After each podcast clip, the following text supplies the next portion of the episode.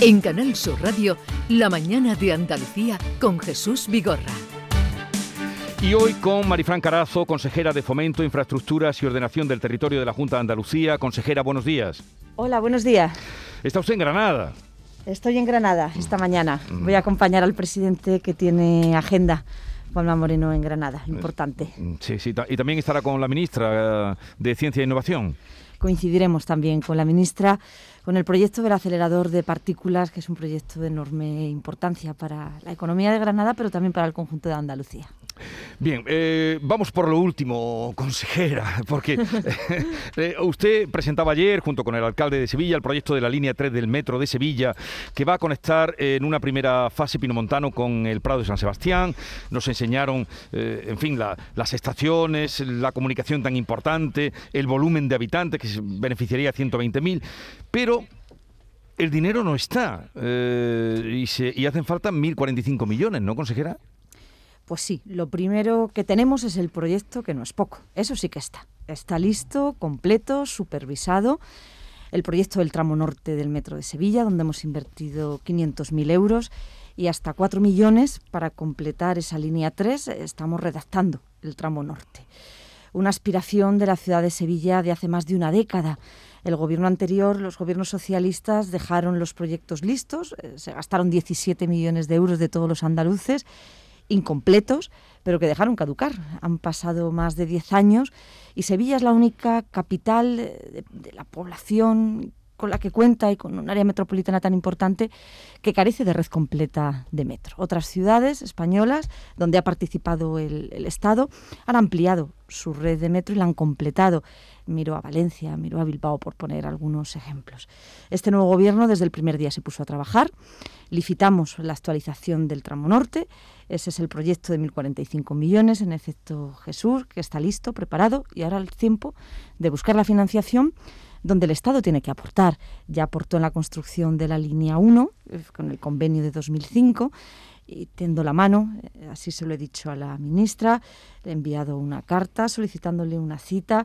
Iría acompañada del alcalde de Sevilla, con el que ha habido entendimiento, con el anterior, con el actual, el concejal de urbanismo para preparar el mejor proyecto, el más interesante para la ciudad de Sevilla.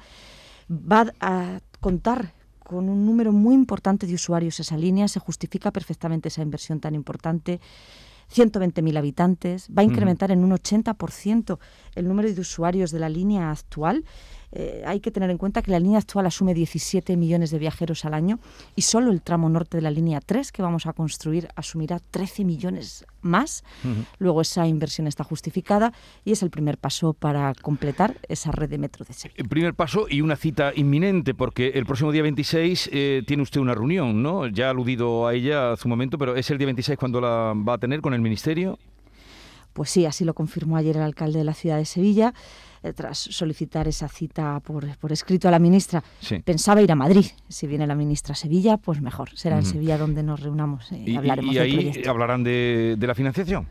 Le presentaremos el proyecto ya de forma oficial, eh, técnica, y empezaremos bueno, pues a buscar esa solución de financiación. El Estado tiene que, colaborar. En 2005 lo hizo, financiando el 50% de la inversión de la construcción del tramo norte. Le corresponde mm. por ley, por la ley de ferrocarril.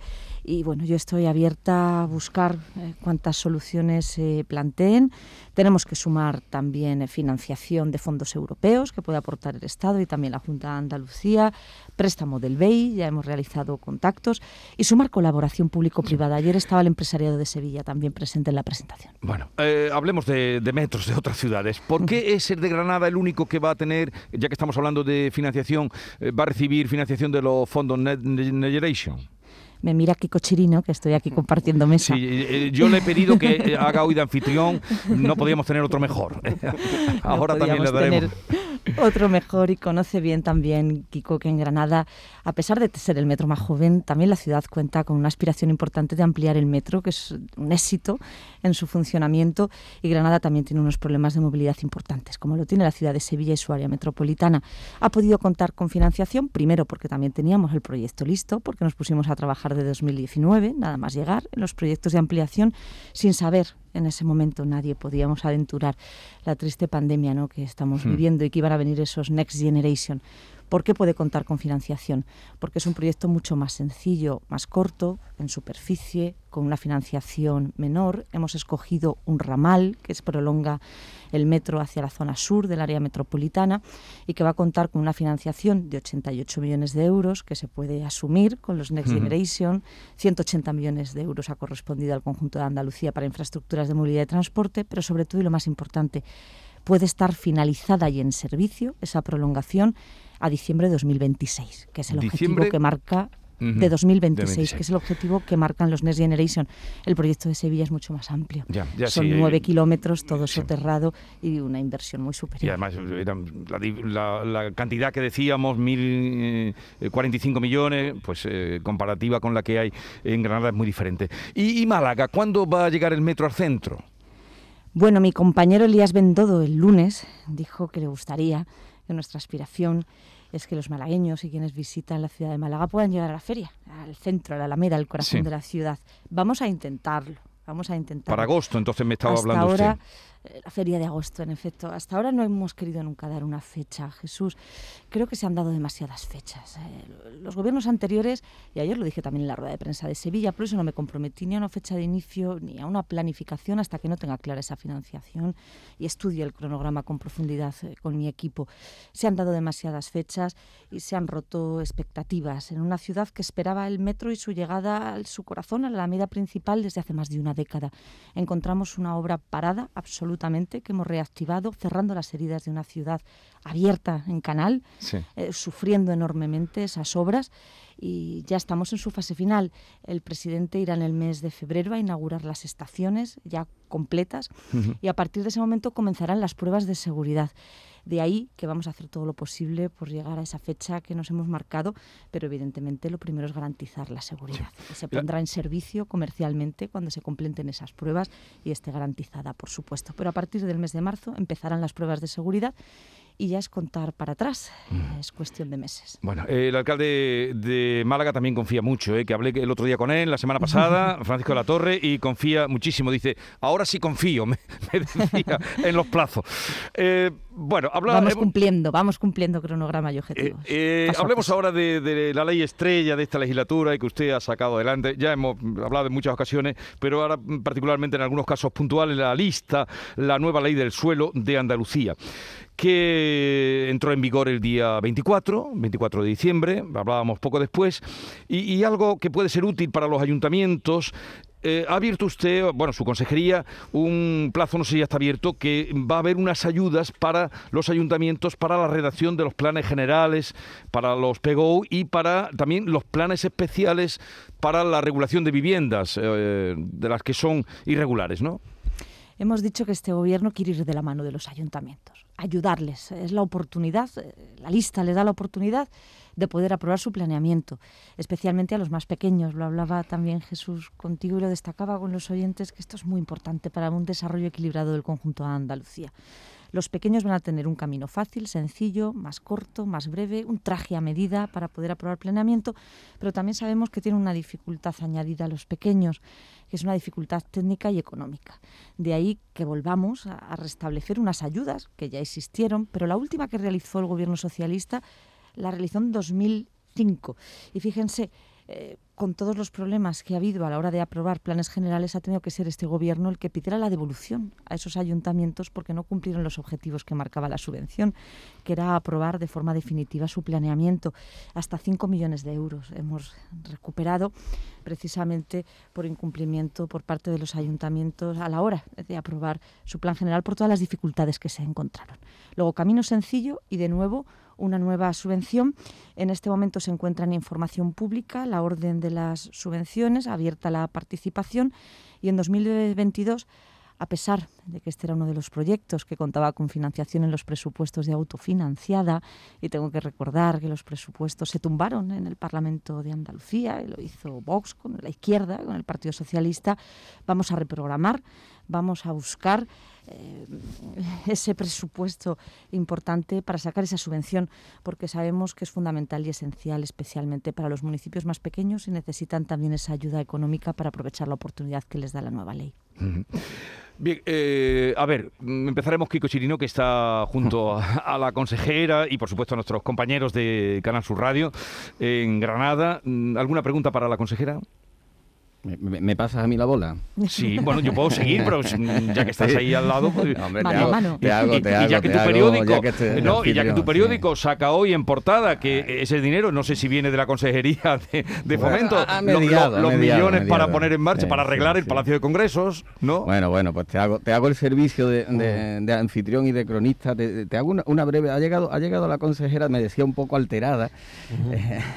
No voy a decir el motivo, pero sí es verdad que como es vecina me la cruzo mucho, me la cruzo habitualmente, porque tiene la, la- la costumbre de, de llevar también los niños al colegio.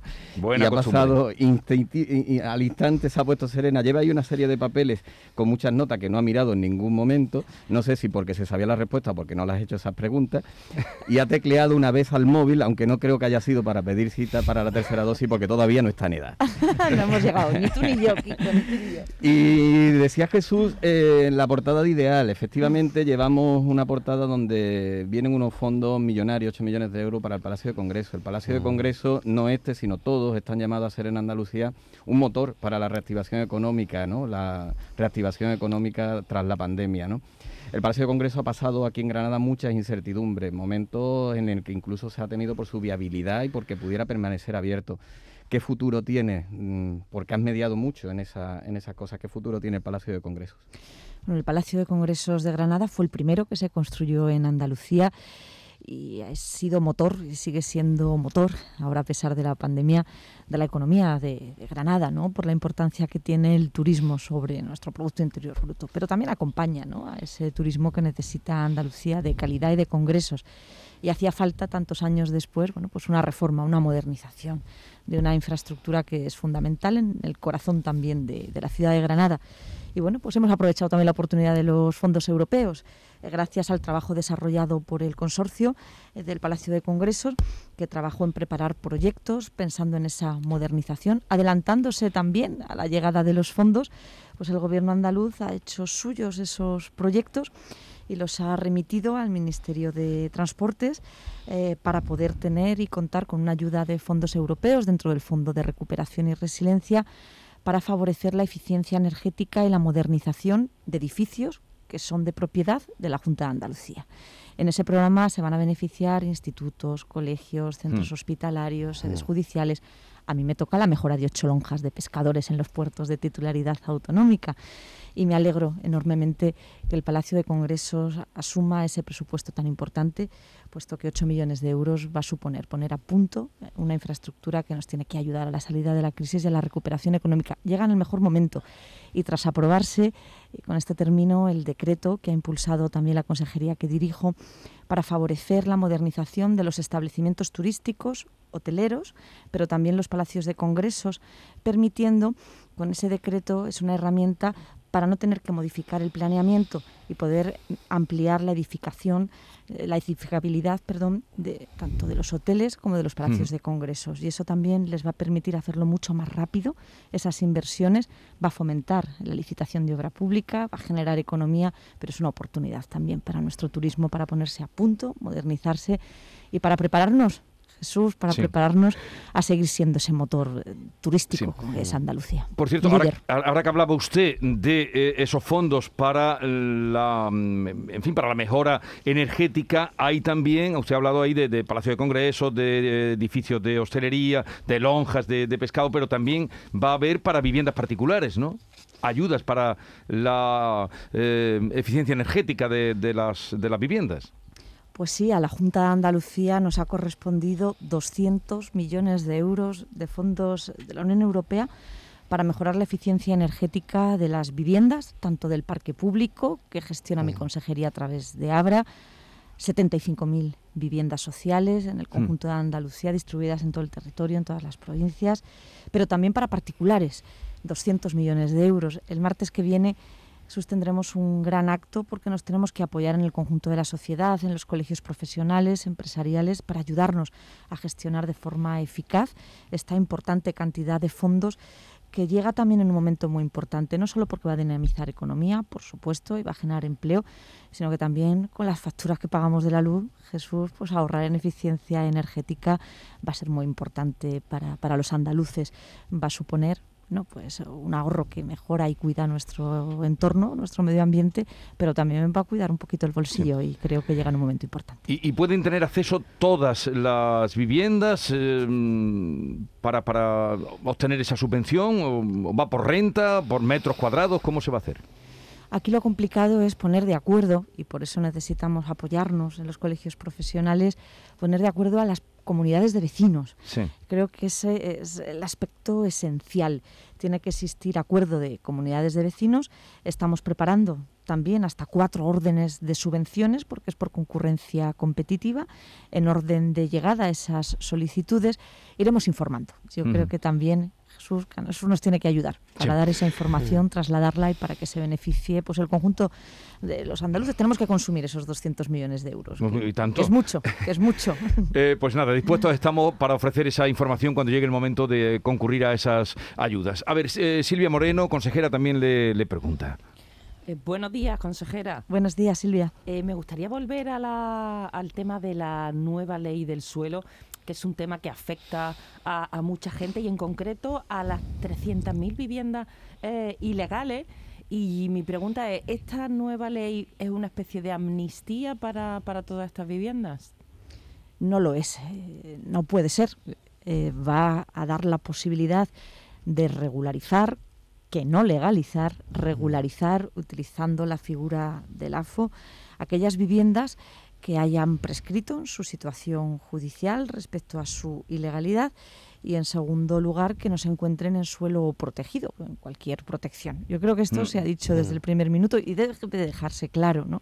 Aquí no vamos a engañar a nadie, pero si tienen oportunidad de hacerlo, esas otras viviendas, sus propietarios, que lo tienen que hacer de la mano de sus ayuntamientos, y por cierto, también eh, lo decías Jesús, en esas ayudas que vamos a sacar para los ayuntamientos, para sus figuras de planeamiento, también va a haber ayudas para motivar los planes especiales, que es la solución que hemos dado para el caso de los asentamientos, hmm. de las urbanizaciones irregulares en muchos municipios, que hasta ahora, sobre todo, esas situaciones eran las que los gobiernos anteriores no habían sido capaces de resolver todo ese contenido que se recoge en la lista, el articulado para regularizar estas situaciones, ya formaba parte del decreto que en tiempo récord también aprobó este nuevo gobierno del 9 de septiembre de 2019, en seis meses, tal y como se comprometió el presidente.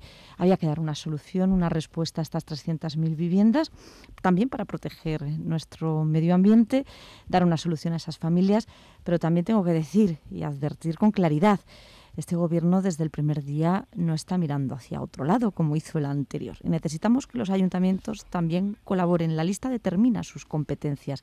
Son competencias compartidas.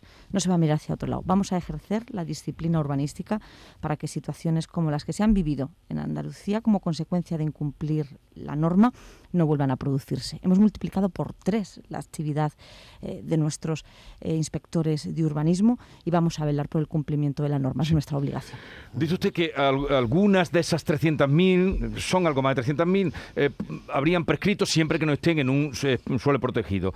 Eh, ¿Qué proporción? ¿Alguna idea de las esas que se van a escapar porque el tiempo les ha dado ya derechos adquiridos? Es difícil cuantificarlo. Siempre hablamos de 300.000 en esa situación. Mm. Ahí entendemos que se pueden regularizar. Eh, entenderíamos que ese es el conjunto ¿no? de las viviendas que se pueden mm. regularizar en Andalucía. Y repito, en el litoral, como pensamos, pero también en el interior. De ahí que nuestra ley también facilite ese paso que considero muy importante para vencer la despoblación, para dar oportunidades al medio rural, a los municipios más pequeños, pero también para quien quiera vivir en el campo, poderlo hacerlo de forma legal, ordenada en una vivienda unifamiliar, aislada, para evitar parcelaciones, urbanizaciones, como han proliferado también en el campo, en muchos municipios de interior, de forma irregular. Sí, esa es otra novedad importante que, de la que hemos hablado que aporta la ley. Eh, Juan Manuel Márquez Perales, ¿alguna pregunta para la consejera? consejera, buenos días. Buenos días. ¿Va a ser una pregunta interesante? Yo creo que sí. Venga. En la Bahía de Cádiz tenemos un tranvía. Me la imaginaba. en la Bahía de Cádiz tenemos un tranvía que yo no sé si va para que funcione hay que pasarlo por el acelerador de partículas este de Granada. es verdad que no es gestión suya, pero no es gestión suya la anterior. Pero desde hace unos años sí. ¿Esto, esto va a funcionar algún día el tranvía? Pues sí, en 2022. Por fin, tras una década también en construcción, lo primero que hizo este nuevo gobierno fue acelerar. ¿eh? Metimos el acelerador para terminar, rematar las obras. La estación de Ribarillo, construimos la subestación eléctrica, la obra civil está terminada. Hemos tardado un poco más, lo tengo que reconocer de lo esperado, en lo que más nos cuesta, que son los trámites burocráticos, administrativos, pero el paso que dimos fue determinante a finales de diciembre para finalizar el año. Una buena noticia, que fue la licitación del contrato de preexplotación con Renfe por 4 millones de euros y eso nos va a permitir comenzar las últimas pruebas de- seguridad antes de la actividad comercial. Espero firmar ese contrato la semana que viene. Mm. ¿eh? Ahí damos una primicia esta mañana Sí. y a partir de ese momento se incorporarán los trabajadores que ya están formados, que hicieron su periodo de formación, que siguen esperando esta oportunidad. Es solo uno en estos años eh, no ha podido incorporarse y comenzaremos pues esas pruebas de preexplotación y a partir de ahí las comerciales. Luego es en 2022 y en Sí. el primer semestre. el- En el primer semestre en el primer semestre. va a rodar. Va a rodar, va a rodar ya por fin el tranvía de la Bahía de Cádiz. ¿Y el de Jaén? El de Jaén, Jesús, también me pregunta siempre por el de Jaén. Sí, es bueno, que la estoy muy, última... mm, con muy concienciado con mi amigo y con Jaén, con los jiennenses. Y si, si, Claro habla- que sí. si hablamos desde Cádiz, tenemos que hablar desde Jaén. Oye, habéis visto cuánto trabajo, ¿eh? Y en poco tiempo el impulso que hemos Vamos. dado a todos los metros y tranvías que estaban abandonados. Sí. El de Jaén paralizado también desde hace 10 años. Mi viceconsejero dice, todos los proyectos tienen dos décadas. También 10 años el de Jaén parado. Se hicieron las Sí. pruebas de seguridad y se dejó una infraestructura donde se había invertido 120 millones de euros. Juanma, en el de, en el de Cádiz, 88, ¿eh? también un, importe muy importante. Y bueno, pues nos decidimos trabajar de la mano del ayuntamiento, buscando acuerdo, aceptando el 75-25 de participación, Sí. 75 la Junta de Andalucía, que nunca alcanzó ese acuerdo el gobierno anterior con el ayuntamiento de la capital. Y a partir de ahí, extinguir un convenio muy antiguo, enrevesado, firmar un nuevo convenio. Ya hemos eh, sido, ya somos los titulares de la infraestructura, de los talleres y cocheras, de los trenes, y a partir de este momento un contrato tras otro, cogiendo velocidad para poderlo poner en servicio también cuanto antes. No me atrevo a dar una fecha como sí que me he atrevido a hacerla con el tranvía de Sí, pero Cádiz. se ha atrevido usted a dar una fecha con el metro de Málaga, con el metro de Granada, con el tranvía de, de la Bahía y con el tranvía de Jaén, no. No me atrevo, Jesús, porque es una infraestructura antigua de hace una década. Ahora comienza la puesta a punto de los trenes y de la infraestructura y no sabemos lo que nos vamos a encontrar. Yo espero que tengamos todos los andaluces suerte, que esa infraestructura no esté dañada. Desconocemos en profundidad los daños que puede tener y en función de esos daños, bueno, pues se tardará más tiempo en poder poner a punto la infraestructura, que es el paso fundamental, y después contratar pues electrificación, su señalización y por fin el contrato de explotación para su puesta en servicio. Yo espero también que sea cuanto antes, paso a paso, con firmeza y con mucha voluntad política, que es lo que hemos puesto también, para que la ciudad de Jaén cuente con su tranvía y esté en servicio. Bueno, pues muchísimas gracias por la visita. Eh, me, me parece mentira que con todo lo que tiene usted liado mm, se vaya ahora a Granada, pero me- digo ahora no, más adelante, cuando lleguen las elecciones municipales, pero se vaya a ir a Granada. Pero en fin, trabajo desde los... Jesús, Claro, Jesús, bueno, estamos en Granada mucho. No, no has ¿eh? visto, no, Mucho. no- no has visto la cara que ha puesto Jesús. ¿Qué Estamos mucho, mucho en Granada, mucho en Granada. Bueno, eh, consejera, ha sido como siempre un placer. eh, gracias por la visita y, y nada, que tenga una buena jornada en esa agenda que tienen hoy en Granada. Un saludo. Encantada siempre. Un saludo fuerte.